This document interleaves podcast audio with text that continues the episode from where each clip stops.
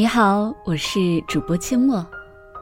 这两天，很多人都在经历自己一生当中非常重要的一场考试。那如果是已经历经完考试的你，为什么我们会怀念高考呢？又到凤凰花朵开放的时候，想起或许手机那端的你，脑海里已经飘过了很多个答案：朋友、青春。单纯的日子，甚至是纯洁的爱情。如果你的答案和我刚刚说的类似，那阡陌的问题还有一个：你还记得当时痛苦的回忆吗？剩一片感动在心窝其实你说高考特殊吗？其实是特殊的吧，毕竟是一场准备了许久的考试。但是你也可以说它不特殊，因为其实也就是一场考试而已。那又为什么有很多人每到这个时候就会回忆它呢？纯粹是真的因为它很美好，夹杂着我们青春的记忆吗？我的答案是。因为我们忘记了最痛苦的部分。每个人的大脑中都有一种自动保护的功能，忘记痛苦。如果你想了解一下你自己的大脑有没有这项功能，很好办，拿出纸和笔来，罗列一些那些昨天曾使你觉得痛苦的事情，再写前天的、上周的、上个月的，甚至是去年的，你会发现。你能列出来的东西越来越少。如果你不努力回忆的话，十年前的痛苦你是几乎想不起来的。我们的大脑需要遗忘痛苦。如果你的大脑不具备这个功能，那你的生活将会变得很凄惨。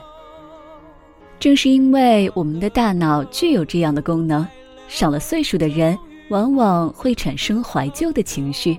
会感慨世风日下，但是这很明显不是事实，因为过去的几百年，如果每一代老人都觉得世风日下，那我们现在生活着的难道不应该是地狱吗？但事实是，我们现在生活的这个世界，就算不怎么样，但是应该也算是越来越好的吧。所以狄更斯说，这是一个最坏的时代。也是一个最好的时代。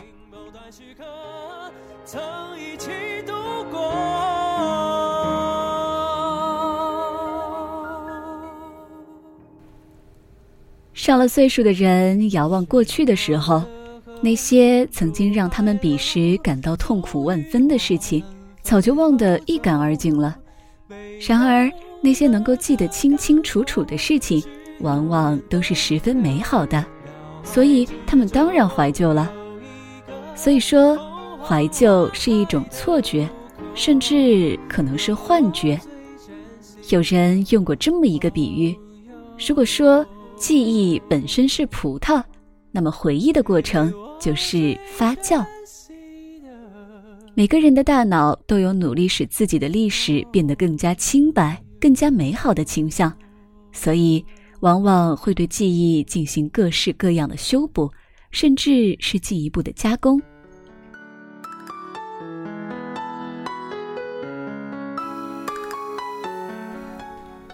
说到这里，阡陌想表达的东西差不多也说清楚了。高考之所以受到很多人的怀念，可能并不是因为它的过程本身有多么美好，当然。肯定是存在着一些很美好的回忆，但是更重要的是，我们的大脑保护性的去选择忘记那些痛苦的部分，因而当我们再回头看的时候，我们会说，其实高考本身也不是那么痛苦吗？如果不是这样，那为什么我们在面临期末考、面临大作业、面临各种任务的时候，还是会感到局促感？感到压力，感到痛苦呢，但是我们却一点也不觉得经历这些的时候很快乐，可是为什么我们拼命吐槽现在的同时，还在怀念过去呢？明明我们现在也是青春，也有朋友陪伴，也有爱情呀。难道高考时候的压力比我们现在经历的压力要小很多吗？好像并不是吧。虽然我们现在经历的很多事情也饱含着压力，饱含着痛苦，但是我相信，在你毕业以后。或者再过若干年以后，我们还是会像现在怀念高中的时光一样，怀念大学的岁月，怀念曾经工作的日子。尽管到时候还是会面临着各种各样的压力。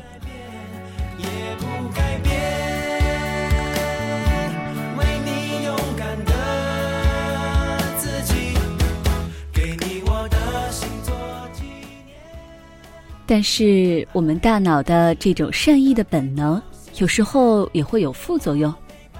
比如说，在考试周通宵复习看书，为什么考完之后好像立马什么也不记得了呢？明明我当时那么用功，那么努力呀。问题可能就在于，正是因为我们在面临挫折或者面临错误决定带来的惩罚的时候，我们太痛苦了，而这种痛苦。必然会被大脑自动列入遗忘的序列，并在你的大脑慢慢的消失。所以以后再做一些需要记住大量信息工作的时候，比如背单词，一定要由衷的把这件事当做快乐的事情来做。否则，如果你把背单词或者其他的事情当做痛苦的经历，每个单词都饱含痛苦，那我们的大脑为了保护自己。最直接的处理方式就是将这些单词给遗忘掉。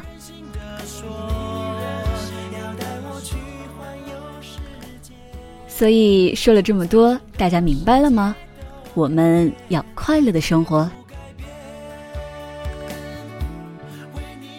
最后，作为高考的过来人，阡陌由衷的祝福今年参加考试的孩子，你们的未来将会有无限可能。